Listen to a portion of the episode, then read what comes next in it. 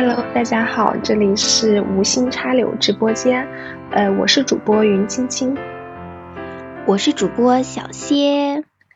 今天呢，就是呃，想跟小歇聊一聊间歇性断电，因为之前聊过，觉得我们俩都有这个挺明显的症状。对的。就是有一段时间会没有精神，对什么事情都好像失去了兴趣一样。对，然后就是，哎，我我想跟你聊一下，就我觉得我们俩症状好像还是稍微有点不太一样。呃，因为我是那种就是，呃，如果是间歇性断电的那个时刻来了之后，就是呃特别的低沉、抑郁，然后什么也做不进去。我基本上都是就是呃完全躺在床上，躺在被窝里一动不动，呃在那儿就是呃根本不知道该怎么办的一个状况。你好像是就是还好是吗？嗯，对我也没有这么严重，就是可能说兴趣点不一样，但也不是说对什么都没有兴趣吧，就可能我那个时候的兴趣点就在于传统意义上一些消极兴趣。比如说追剧，还有打游戏这样子的。但我觉得追剧和打游戏就是呃已经是挺好的了，就是你还有还有精力追剧打游戏，就是那你是说呃在那个状态中就不想跟朋友联系这样吗？嗯，对的，就是说不太想花费很大的精力去跟朋友。处理这种人际关系啊什么的，因为我觉得没有必要。但是如果是有什么大事儿的话，我看到了，我觉得这个事情比较重要，还是要，还是能逼自己去处理这件事情。哦，那呃是可以正常工作或者学习的状态吗？还是也不行？嗯，不能正常学习，就是那个时候自主性已经非常低了。哦，大概明白了，我应该就是。呃，也无法看剧，也无法打游戏，或者说是无法持续任何的活动。我就是感觉怎么说呢，就好像呃被摄魂怪把所有的快乐都吸走了的那种感觉。然后也无法回微信，甚至是就是。呃，比如说我妈给我发的微信啊，或者说就最哪怕最好的朋友发的信息，呃，根本不需要心理压力的那种，我都完全无法回。我可能就只想把手机关静音，然后一个人躺在床上默默流泪。嗯，这个症状是比我的严重，但是你就是躺在床上什么都不做吗？对，其实我有尝试过，呃，就是做一些事情，因为，呃，我后来觉得时间有点浪费，因为有时候有时候本来是想，就是想的好好的，说今天晚上要学习这个，学习那个，要看书，就计划了一大堆的事情，但是最后如果什么也没有做的话，我就内心会觉得很内疚，但是又没有办法，所以有时候我会就是打开一些播客。一些就是比如说人文呀、历史呀，能学习的那种，想要强迫自己就是呃听一听，但其实是听不进去的。嗯，但是我觉得你有就是说强迫自己去做这个的想法，嗯，还是有一点自主性的。哎，好吧，我觉得还是需要就是多尝试找点别的解决方式什么的。嗯，嗯，然后，还有一个是，那你的工作怎么办呢？工作的话，其实就是处于一种完全低效率的状态。呃，如果我处在这个状态中，又正好在公司上班的话，就没有办法会就是呃最低限度的完成完会完成最低限度必须要做的事情，但是就毫无交流的意愿。呃，比如说如果开会吧。然后，如果是平常，我可能会发表意见，或者说，呃，一些需要，呃，就是需要我说的事情会说。但是如果我处在那个断电状态的话，可能就是，呃，完全避免交流，就假装自己忘记或者什么的，除非被别人问到了，才会勉强回答几句，还挺明显的。我觉得就是是挺影响工作学习的。嗯，对的，因为我这种状态也是挺影响工作和学习。对我那天跟你就是聊过，稍微聊了一下这个之后，我就呃想起了之前看过的一个剧，呃，就是《现代爱情》第三集，然后是安妮海瑟薇演的，然后她在里面演的是一呃一个具有双向情感障碍的一个角色，然后我就觉得好像这个呃双向情感障碍跟我们俩有点像。也是会间歇性的就是断电，然后呃，在另一个时期又会特别的，就是活跃。然后，对我找了一下，就是这个双向情感障碍的表现，它是分为躁狂期和抑郁期。然后躁狂期的话，就是情绪异常高涨，躁动不安，呃，精力特别充沛，思维也特别的跳跃。但是注意注意力难以集中，呃，但是可以花很长时间沉浸于做某件事，这是我看到的一些就是表现。然后如果是抑郁期的话，就是感到悲伤、空虚，呃，生活失去意义和希望，烦躁，对所有事情都失去兴趣，这样。嗯，对的。然后我就觉得我们的状态非常像，因为。呃，我自己身边也有一个这样的朋友，就是他是确诊的双向情感障碍。哦，这样，嗯，对他给我的那种感觉，就一开始我认识他，他处于一个躁狂期吧，就是非常活跃，话特别多，然后思维跳跃。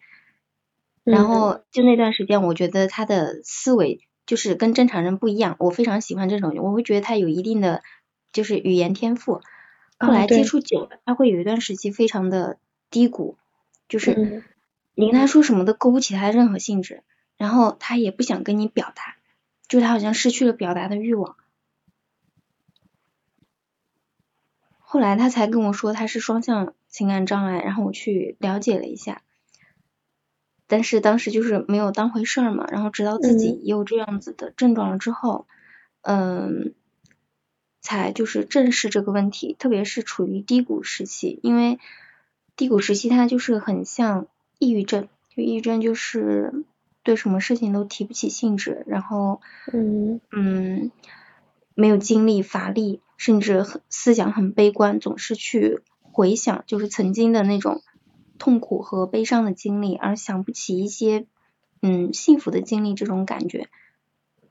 对，那就是呃那个现代爱情那个剧你看了吗？我看了，简单看了一下，啊，我觉得那个很有意思，就是，呃，其中有很多我都特别的有共鸣，虽然没有女主那么严重吧，就比如说，呃，你记不记得她在一开始剧的一开始的时候，她状态特别好，情绪特别高涨，然后在超市里看到桃子都很兴奋，然后就去搭讪了一个也在那里挑桃子的男的，嗯。然后他那个状态就感觉，哎，就是觉得一切都很美好。然后当时那个男人就也被他打动了，说，呃，我感觉我无聊和枯燥的一天都被你点亮了。然后很马上就两个人开始约会嘛。约会之后，呃，结果女主就马上进入那个抑郁期、低沉期了。当这个男的来找她的时候，她就哦，完全就好像换了一个人。然后后来我觉得就是。很有意思的是，嗯，当她第二天早上起来，她突然又觉得精神满满，觉得小鸟在唱歌，然后呃，微风吹拂，好像一切都很美好。然后她就立刻给那个男人又打电话约会。然后约会的时候，呃，男的就说：“哦，我今天晚上可能不太方便，那要不周二可以吗？”但是女主就没有信心，她说。他说：“周二好像都是下辈子的事情了，我都不知道，就是我们能不能活到那个时候。”哦，那个男的就很就是很诧异，说：“周二不就是明天吗？我觉得我们还是可以活到明天的。”但我觉得我很理解女主，就是呃，我也会有这样的时刻，就是觉得没有信心，觉得呃，谁知道周二，谁知道过几天我的情绪状态怎么样呢？谁知道到那个时候，就是比如说我跟某个人的友谊啊，或者说是也是像这样，刚刚遇到了一个人，但是谁知道那个时候我还是不是一个稳定的状态？我们的情感有没有破裂？这种，你会有这样的感觉吗？呃，我不太会。哦，那我觉得我们可能是不太一样的症状。对。然后，其实你刚才讲到的这个，我会觉得它的频率是很高的，就对我而言，因为你看他，比如说哪怕是明天，就是他前面还跟男人在约会，然后到了后面，他整个状态就变了。对对，就可能嗯。没有诱发的因素，然后他就已经改变了。对哦，你说到这个诱发因素，呃，我觉得就是虽然剧中表现的毫无原因，看起来好像就是突然之间他就毫无原因的就呃不高兴了，就抑郁了，但我觉得就是可能还是会有一些触发点的，呃，就一个是个人的经验，一个是我觉得就是剧中也有。呃，当他约了那个男人去晚上去他家吃饭的时候，他整个人都在一个高昂的状态。然后他又正好看一个电影，看电影的时候，他看到一幕，呃，看到某一幕，他就想起了一个经典台词，然后呃，看起来就是毫无关联。那那句台词说，呃，每个男人与呃 Jilda 一起入睡，醒来却看到了我。然后他就莫名其妙的伤感了，然后他就摇头说：“哎，不要想想这个事情。”但是当他回到卫生间去就是刷睫毛膏的时候，他突然就难受了。所以我觉得可能是有触发点的，只不过是剧中没有表现出来。嗯，哦，所以还是有触发他伤心的点，但也许那个是。原因跟那个男人也没有什么关系，跟他现在正经历的事情也没有什么关系，但是就是触发到了。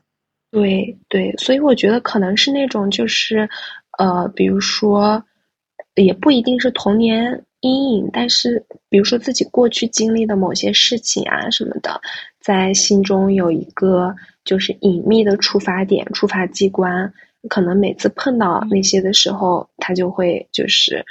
嗯，抑郁，但是他自己可能也不知道，而且他这个状态，我觉得，呃，就是我的个人猜测，我觉得他可能，比如说对某些事情，比如说对感情啊，或者说一些别的事情，有着绝对的热情和理想，但是现实中又无法实现，就是他的这种理想，所以就哪怕一个一件非常非常小的小事，也会让他的某一种理想破灭。嗯，就是说他的就是在他自己的观念里面，然后他有一个他自己想要的生活，或者是某一种原则，但是呢，在现实当中是与之相违背的，又或者说他可能也没有太大的心思去关注现实中发生的事情，因为当时的情绪就是来的很猛烈。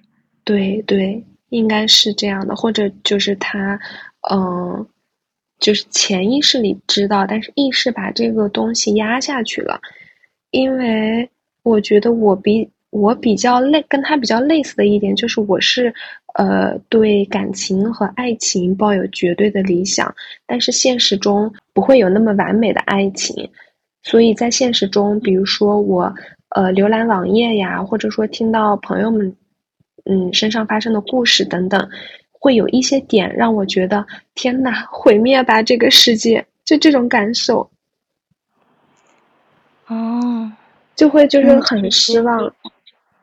我感觉你的心思很细腻。呃，就是按剧中来说，他最终也是接受了、接纳了这样的自己，然后最后给他所有朋友打电话，然后介绍他的病情。我比较印象深刻的就是他的主管，当时他离职了，就是因为他这个严呃症状严严重影响到了工作嘛。然后他的主管就是在他离职之后跟他一起吃饭，才第一次知道他是有这个病的。然后女主就在那里就是哭成脆弱成一团，在那哭。然后他主管就说：“哎呀，别这样，其实你是我见过的最有趣的人。”所以我就觉得，其实就是这种症状的话，也不完全都是坏处吧。嗯，对的，我也觉得，就是每一个性格，你只要顺着它来，都有它的好处。嗯。就比如说你的心思很细，然后还有一个是你能 get 到就就是女主的这些点在哪里。我觉得对，主要是因为我跟我的症状跟他很像，跟他很相似。嗯，也挺严重的。这么说，我想起就是前几天咱们讨论这个问题的时候，不是发了那个双向情感障碍的呃一个测试嘛？嗯，哎，我觉得很有意思的就是我们俩当时在说，呃，这个事情的时候，说虽然这个症状跟自己有点相似，但是我们都觉得我们就是，呃，肯定不至于，对对，就觉得呃，可能只是有点相似而已，但是无聊就测了一下，哎，结果我那个结果就啪啪打脸，我还是。完完全全的双向情感障碍，就它不是有那个参考标准的那个分数嘛？然后零到十五分是有单向抑郁，然后嗯，十五分到二十四是有一定程度的这个双向障碍，然后二十五到六十就是呃，基本上就是呃确定的双向情感障碍。然后我每次测出来都是四十多分。但是我觉得。嗯，你应该是没有那个躁狂吧，或者说是一种轻躁狂。对，可能就是我觉得它这个里边的题目，嗯，比如说我自己可能频率没有那么高，或者程度没有那么重，只是觉得那个，呃，他的那个描述非跟我非常相似，我就都选了确定。哦，嗯，其实我觉得要看程度，就像。前面你说的女主的，她是一天一变，然后我有在呃 B 站上看到其他双向就是患者的一些记录吧，他们就是甚至几个小时或者说几分钟就这样一遍的。天呐，几个小时一遍，这样的话太太影响生活了。对的，我觉得就是你可能你那个做选题的时候就是看。只是觉得他的描述跟你很像，但是你没有看他的频率，他的答案其实是他的频率，他不是什么经常、偶尔这样子的，所以我觉得你应该是算偶尔，就比如说就是看这个周期嘛，就是它的频率。哦，原来如此，就你说的这个频率是就是比如说几天一次还是几小时一次？对的。哦，这样的话，那我已经是一个情绪稳定的人了。对。因为本来就是，哎，就是我就觉得，嗯，事情的发展就是这样子，它没有稳定的，就是一个起起伏伏的过程。你有时候心情好，你有时候心情不好，就接受它就行了。只不过有一些严重一点的，可能会影响到正常的生活，所以需要更多的关注。对，嗯，像他们那种就没有办法正常的生活。对，我觉得像剧中女主这样的症状还是很严重、很夸张了。她抑郁的时候，可能就是好几天都直接翘班那种。嗯，确实是这样。就是抑郁的时候，觉得什么都跟自己无关，然后也想不起来什么责任啊那些。其实我那个有一段时间也是这样子，就是。我消极的那段时间，我不是只打游戏和看剧嘛，嗯，啊，或者是就是说也非常非常重要的电话那些我才会接，像其他的工作我就是能推就推，就推到我状态好一点的时候再做。哦，那你那种抑郁的时期会呃持续多久啊？嗯，四五天，但我觉得从最初和就是最初的效率不太好。甚至是 没啥效率，到一直到结束的话，应该在一周左右。但是我这个频率很低，就可能大半年才有一次。哦，那这个频率就是还好。那你在平常一般来说是情绪稳定的，是吗？嗯，对，相对稳定吧。那还挺好的。我觉得我就是也是分时期吧，比如说，呃，有几个月它就是这种呃情绪的起伏特别大，然后有几个月又还好。当然我知道我是有触发因素的，就是一些内耗呀什么的，但是呃就是自己无无法控制。有时候我觉得就是它就好像呃。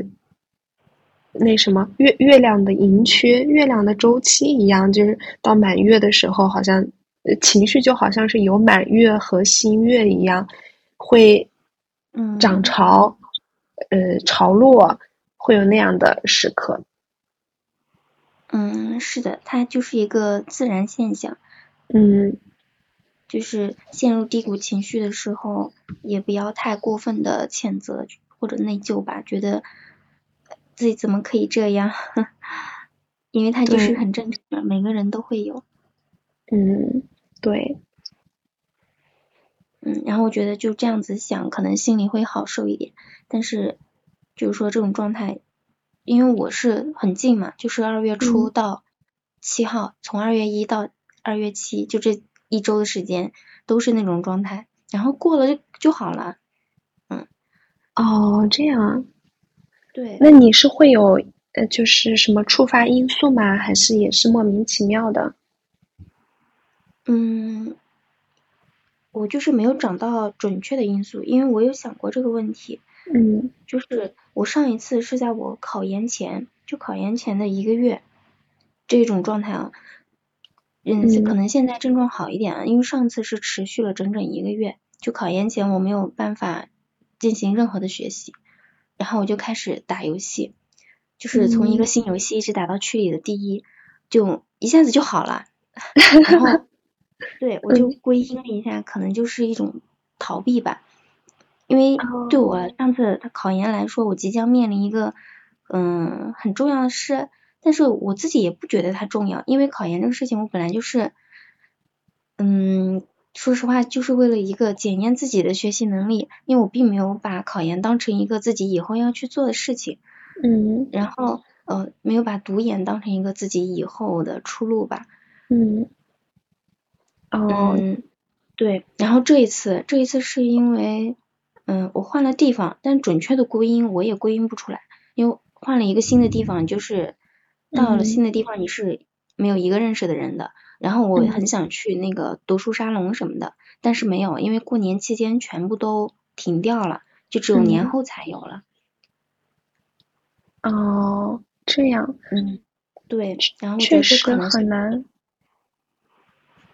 嗯，然后还有的就是其他的原因，因为第一个可能是地理嘛，地理，然后第二个就是人身边没有朋友，然后第三个。可能就是跟我工作上的一些事情有关系，因为有做了一个就投入很大的工作，然后他没有什么成果，我心里有点失落。哦，这样，对的，然后就会上升到一种嗯谴责，就自自我谴责，嗯，就是就是也不是谴责吧，叫自我怀疑。我觉得跟我之前的经历可能有点关系吧，它就是一种逃避。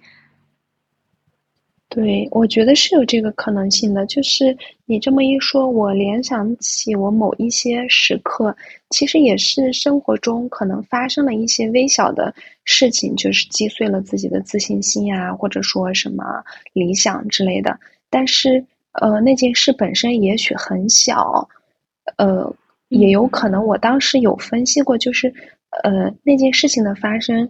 其实从表面上来看，并没有太大的影响，但是我的意识里就是想要逃避，想要觉得其实我并没有因为这件小事而觉得如何，反而因为这个逃避，我可能就会嗯拉扯出一些其他的就是比如说虚无主义呀，呃，人生我的人生从来就是这样失败，或者说这样没有意义，就是会逃避到一些更虚无的。东西中去，反而就是让自己进入了一个抑郁状态，因为就是。呃，如果是你，你有一个明确的事件，你知道就是这个事件引起了你心情的崩溃，你是有一个目的的，就好像是，呃，你在溺水的时候手里是有稻草抓的，是有一个东西抓的，你知道你的，你清晰的知道你的压力来自于何方。但是如果你要非要逃避，呃，把那些其实造成了你隐形压力的小事推开的话，反而就是好像，嗯，真的掉落掉进了一片。呃，虚无的大海，毫无那个就是稻草可抓。这时候反而就会觉得，我不知道自己是谁，我不知道我为什么要这样活着。嗯，对，我觉得那是一种更深层次的痛苦。对，可能我觉得有时候，对，就是这种没有答案，嗯，以及自己也不知道成因的状态，容易让自己陷入这种抑郁期吧。间歇性断电期，嗯，对，其实这个期我也说不上它是好还是坏，因为就像你说，嗯，你说的间接性断电啊，它是一种，但是，嗯，我觉得从另一个方面来讲，它也是一种充电，是吗？因为它可以让你逃避掉很多现实或者说你不太想接受的事情什么的。然后它是一种心灵的充电吧。过这段时期，好像就是有一种自欺欺人的告诉自己，嗯，世界还是很美好的，人性是可以值得依赖的。这种就是又让自己的心灵回归到一种较为纯粹的状态。哦，我理解你的这个说法，其实就是像它是一个治愈期一样，就好像人生病了要住院。可能间歇性断电期就好像心灵，呃生病了在住院一样。虽然这个时期就是毫无效率，但是，呃，它起码就是避免了一些接二连三的伤害吧。嗯，是的，就它也是一种休息，就是可能你自己，你的心灵，嗯，没有意识到你自己需要休息了，所以它需要一个较为极端的方式来告诉你。嗯，这也是挺有道理的。然后我比较我很羡慕那种就是一直情绪都很稳定，然后对什么事情都觉得嗯没有很大的担忧或者焦虑的人。我不知道他们怎么做到的。你觉得你身边有这样的人吗？有，我姐姐就是这样的人。真好，她她是什么样的就是表现呀？他，他就是少读书，少读，多干事。用他的话来说，就是你不了解这些，你就没有痛苦。然后，因为他是一个工作狂嘛，哦，相当于是一个女强人。他说，就是你的经济能力方面顺了，你什么都会顺很多的。然后，就是刻意的去避免思考一些很有深度的问题，但是其实就是。某一些小时刻，他还是会来的那种，就是那种虚无主义的那种感觉，还是会笼罩他。嗯，只不过他是刻意逃避。哦，这样。对，所以他的也不是说他的情绪较为稳定吧，因为他也是该生气就生气，就是说他的他是懂得表达的，不像我们就是说好像表达不出来那个情绪。嗯，对，我觉得我们可能就是，比如说有一些小情绪，把它积压起来，然后会呃迎来一个情绪决堤的时刻。嗯，我觉得他们这种情绪稳定的人，就是不管在什么事情上，他们是有一种信心的，就好像那个剧中女主说，就哪怕是约周二，都好像是没有信心，觉得谁知道那个时候我 我的情绪状态是什么样子。但是情绪稳定的人，他就好像觉得哦，如果一件事情定下来了，那基本上他就是有信心的，呃，那这件事情就不会再有什么大的变动了。如果到时候变了，那变了再说呗。他们是有这样一种稳定的信心吧？我觉得就是对生活的信心，或者是对呃，就是感情呀、友谊都一样。嗯，对，其实我觉得是。一种需求被合理的看到，还有合理的满足。嗯，是因为，因为我我是分析自己得到的这个结论，我并不知道就是说他有没有那种普适性。嗯，我自己就是需求很难被看到，因为我是家里的老三嘛，就是说父母的重心已经不在养育子女身上了。嗯，所以说我很小的时候就不太懂表达自己的需求，然后一直到长大，就是特别是在建立亲密关系的时候，我才有意识到这是一个问题。我特别喜欢从对方的一些小行为、小细节去揣测或者去判断他是不是喜欢我，在某一件事情上他有没有用心，有没有达到我的标准。但实际上我实际，呃，就是我说出来不就好了吗？我为什么要？以这种方式，就是我甚至有时候会作的，就是让他去猜测我的心意。但是我现在长大了，我就觉得我直接告诉他其实是来的更快的。就人和人之间的情感，你是需要沟通，而不是说，嗯，就是自己明明想要某一方面的某一个小礼物，比如说在情人节的时候吧，就不是刚过情人节，就是我很想，我看到别人收到礼物了，我我我也很想要一个，但是我不会说，我就说。嗯，发别人的收到礼物的，嗯，去告诉他啊，谁谁谁收到礼物了，我很羡慕，嗯，我的男朋友怎么没有表示呀？当然我是举个例子，我现在是单身，就是以这种旁敲侧击的方式告诉他，或者说让他嗯做某一种行为来满足我的期待，但实际上其实比直抒胸臆是要绕了很多弯子的，嗯，甚至有一些礼物你是可以自己买给自己的。哦，你你这个我觉得，呃，是这样的，就是我自己也是这样的，就很多情绪的需求没有及时去表达，全部压在了自己心里，然后事后过一段时间，要么就是让自己不舒服，要么就是再换一种，呃，虽然也不一定只是旁敲侧击，甚至有可能是阴阳怪气的方式表达出来。这样的话，其实对对方来说也不是一个很好的情绪表达或者需求表达。是的，然后因为之前没有意识到这个问题嘛，嗯，然后就是哎，还是要多旅行、多看书吧，我觉得 挺好的。哎，你这个让我想起就是看到呃贾玲之前接受采访说的一段话，嗯。不知道你有没有看见过？就是谢楠问他说：“一有两个苹果，一大一小，你要给别人的话，呃，会怎么选择？”然后贾玲就说：“呃，现在如果你想要的话，我会告诉你，其实我很喜欢吃苹果，但是你是我的好朋友，你跟我要了，我可以给你一个小的。如果你觉得还不够的话，我可以把大的给你，但是我会有一点，因为那个大的我想吃。”我也会明确告诉你，如果你还觉得不够的话，我可以两个都给你。但是我会告诉你，我觉得好委屈哦。哇哦，我觉得他这段话就是给我的第一个印象。就虽然他这呃是为了说一段关系中，首先是我，其次才是他人。然后我觉得他这段话其实就是一个非常正向的情绪表达，或者说需求表达的例子，就是会正确的告诉对方，呃，我是怎么想的，我想要什么。对的，就是一定要说出来，因为，嗯，靠你想让别人猜你的心思，这是不可能的事情，就是很多的伟人都做不到。你比如说他们写书。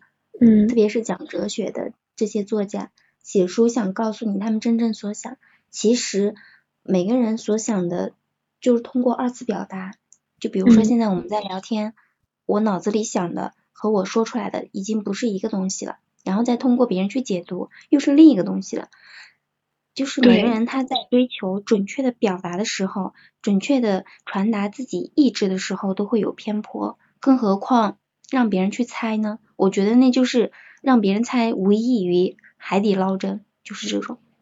对，说的太对了。我觉得就是我在感情中跟你刚才说的也是完全一样的，就是要靠别人来猜自己的心思，然后最后把自己弄得很委屈，但对方其实也不知道为什么。所以就是意见是这样子。对，就是你说的，说正常表达表达自己的。呃，正常的语言表达都不一定能真的传达出自己想要表达的意思，更不要说你还要拐弯抹角。嗯，对，其实就是压抑需求还会带来很多嗯负面的情绪，就不一定是这种像我们这种间接性断电，嗯，还有一些内耗、自我贬低，甚至是你潜意识里面的一些负面情绪都会被勾发出来。嗯，就跟蝴蝶效应一样，有些你根本就没有办法意识到。嗯，就比如说我有一段时期的经历，因为之前我就是一个，嗯，就是也不是说一开始就是啊，有一段时期我的旅行很顺畅的时候，我那个状态非常好，就是我的表达就是力图精确吧，包括表达自己的需求也是一样的。然后那段时间我做什么都很顺。然后有一个男人，就是相亲家里介绍的男人进入了我的生活，我就开始经营这段关系。因为他的家庭比较传统，就是虽然他家境很好，就是比较传统，他带给我的感觉就让我有一种我是在跟我的长辈相处的这种感觉。但是我没有说出来，因为我们也有一些共同的点，能聊得很开心。我就在想，其实人人人的关系，你不能力图完美。所以说你要接受一些，你就得舍弃一些。我就觉得，嗯，跟他相处也没有什么，就是先相处着试试呗。然后那段时间我就会压抑自己的想法，压抑自己的需求。就久了之后，我都没有发现，我感觉自己好像慢慢慢慢的就变成了自己不喜欢的人。嗯，就是有时候，特别是受了委屈，就我跟他的相处，嗯，我已经想不起来具体的例子了。嗯，反正我压抑了一些需求之后，到社会上去，我也很难，就是说立刻马上的表达出自己的情绪。比如说，呃，我出来买票就买东西，然后在排队的时候，有人插了我的队。要是之前的我，我真的就是当时我就要说出来，然后让他到后面排队。就是不管以什么样的方式、什么样的言语，我都会表达出自己的不满。嗯，但是那个时候我就没有。我就接受了那个人插我的队，还有一个是因为当时我在看手机，他是趁我嗯看手机的时候到前面的，我就会以为就就是说是我没有看到，所以嗯这个亏我就先认了，是我是我自己的原因，然后再到第二次的时候，因为就会发现有很多的不顺，它就接二连三的来了，就是你已经压抑了自己，你不知道怎么去表达，然后你会遭受到更多的。嗯，不太公平的待遇吧，就包括在家庭中也是一样的。如果你自己的需求不被诉，就是不被看到，你自己没有去诉说的话，那他们就会觉得你的需求是不重要的。对，是这样的，就是嗯，他们觉得你的需求是不重要的，或者说他们根本就没有想到你会有这样的需求。对，就觉得这样子，你这样要求不合理。嗯对，然后你要是越是长期的压抑这种需求，就压抑欲望的表达，那你很多方面你都会压抑，你就没有办法呃一下子解开自己，就是因为习惯了，你在这个方面压抑自己，你在其他方面也会压抑自己。嗯，对，而且我觉得就是亲密关系中的模式对一个人影响还挺大的，对一个人的心理状态或者说呃为人处事的习惯。可能反而是你会将亲密关系中的模式带到生活中，甚至是就是对自己的人格性格都会产生很深远的影响。嗯，是的，是的。所以一步错，步步错，索性就合理的表达自己的需求。对。然后压抑，我觉得这可能是一个解决的方法吧。对，其实。嗯，就是像亲密关系中的话，你如果一开始呃永远只是在迎合别人，自己觉得不开心的话，那这个关系其实也不会持续太久的。因为我现在觉得长久的关系都是双方都处在一个让自己舒服的状态中才可以，而不是一方呃委曲求全压抑自己。因为压抑自己的话，最终还是会呃崩溃，还是会突然间的就是嗯。迎来一个情绪绝地的时刻，甚至对方都不知道这中间发生了什么。但对于自己来说，就觉得我好委屈哦。这都是虽然你不知道发生了什么，但是这都是我就是一点一滴受的委屈的积累。是的，嗯，对，就是我之前讲的那个相亲的例子就是这样。他就喜欢压抑情绪，然后我就喜欢一有一点小事情，我就要把它拿出来说清楚。这样子的话，大家相处才没有隔阂。然后他就不是，然后他因为长期压抑了情绪，突然一刻就爆发了，我就接受不了。哦，那那这么看来，就是你们两个其实都是在压抑，都有压抑自己的需求。嗯，一开始就是就是呃他压抑嘛，然后后面我就开始学他了。就是我是不想学的，但是你跟一个人相处，你没有办法克制自己。哎呀，这个好好笑啊！我觉得可能确实是这样的，就是相处久了会相互影响啊，本来就是会相互影响的。就是明明我看 看不上、看不起他这些坏毛病，就是因为我觉得我好不容易才改过来，因为我以前我是压抑自己的需求的咯。嗯。然后我通过旅行、读书，甚至是跟他人沟通的方式，慢慢的让自己敞开心扉，做一个就是非常坦诚的人。他现在又要把我拽回去。我就非常不爽，但是没想到也会学到一些，就是这种压抑，向他学到又学回去了，就这种感觉，好错。是的，是的，哎，我觉得我们是不是偏题很久了？可能也不算偏题。嗯，对，因为他确实给生活带来了不太好的影响，然后我们从自身的经历来谈，确实都是一些不太好的影响。对，可能。对，因为我觉得我们俩刚才就是发掘出来的这个点，呃，其实真的是造成间歇性断电的一个很重要的原因，就无意间突然间觉得是这样的，嗯，就所有的负面情绪好像积累在一起了。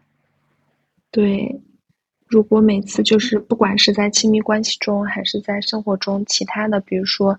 呃，觉得自己不行就内耗呀什么的，最好是在每一次就是小的内耗的发生的时候，都正视自己的内心，嗯，然后去解决这个问题，或者是跟朋友聊聊呀什么的也挺好的。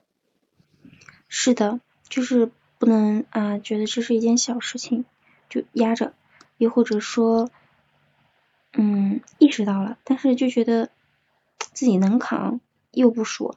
那长期而言的话，就会一直积累，然后猛然一天爆发。对。然后我刚刚想到，这种间歇性断电，其实对我来说还有一个不太好的影响，就是很影响身体健康。因为我每次断电的时候，都是呃，就是身体所有细胞处于非活跃状态，然后没有食欲，什么都吃不下去。所以就搞得我肠胃很脆弱吧，一直在就是吃胃药呀什么的。嗯，那这是一个很大的问题。对。其实还有一种可能是因为你的身体不太好，所以你的心理也不太好。就是。对。嗯，它是是恶性循环。对，我理解你说的，就是呃，有可能他们是相互影响。对。身体和精神。是的，其实我还是觉得啊，村上春树说的一句话很好。嗯，身体是宫殿，是人类的宫殿。你应该先把身体这个神殿供奉好，再去建筑你的精神。因为你的精神不好，就呃，你的肉体不好，很容易嗯引发出不好的精神和心理。哦，很有道理。是的，应应该先把身体搞好，然后呃，首先他就有。精力去折腾，有有基础去折腾，然后又另外就是可以给自己供电。嗯，是的。那还有什么就是你觉得可以缓解这种症状，或者说呃可以解决这个问题的方式吗？你有试过什么其他的吗？我就是觉得自洽很重要，又谈到了自洽，就是。在这个阶段，我会特别难过。嗯，我就把它当成一种自然现象，就像你说的，月有阴晴圆缺，我就当现在是阴天啦。哦，这样也挺好。其实就是说，呃，也理解和接受自己的这种状态，才能慢慢的去恢复嘛。对，他难受肯定是难受的，但是就是说不会像以前这么难受。你肯定会影响到你正常的生活和人际交往。然后，但我会很就自然的告诉他，我就是不想回消息，我这段时间不想回消息。然后，嗯，很好些朋友都说。正常，我能理解，因为我也这样。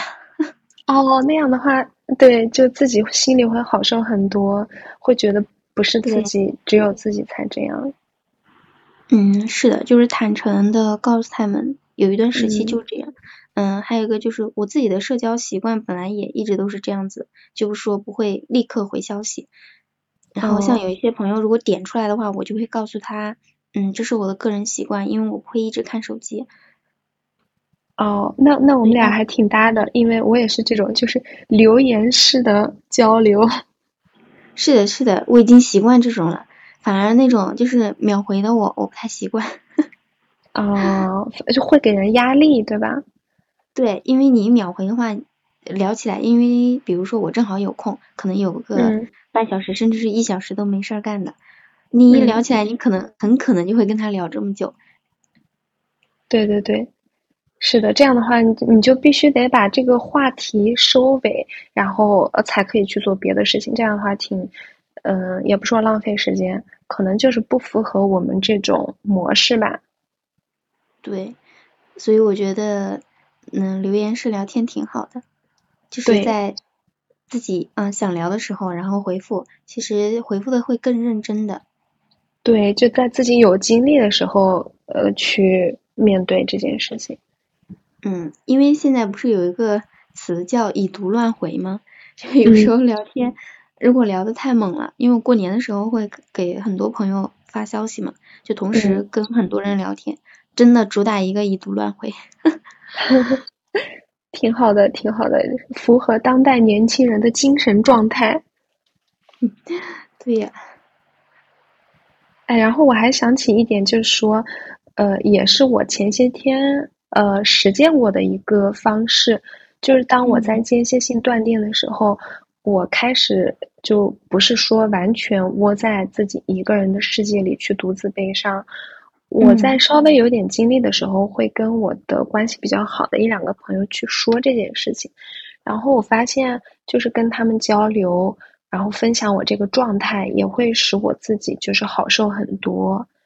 然后我朋友会觉得，哦，很。就是虽然他跟我不太一样，他不太能理解这种状态，但是他会觉得，哎，你这个状态好有趣哦，呃，感觉像是什么大艺术家的特征，啊我就觉得得到了极大的安慰。是的，因为这个双向情感障碍也被称为天才病，就是说，呃，因为在那个躁狂、轻躁狂和躁狂期的时候，思维奔逸，就是有较好的创作能力。嗯，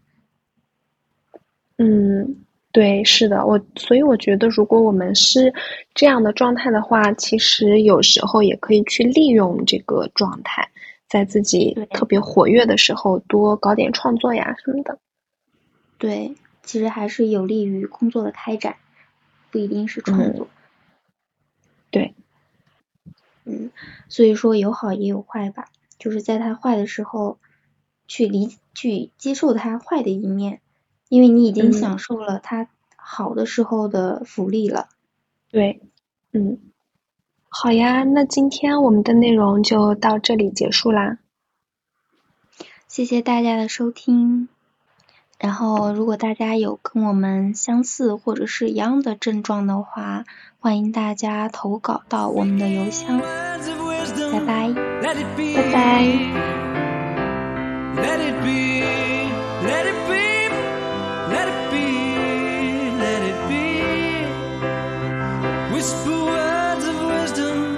It be.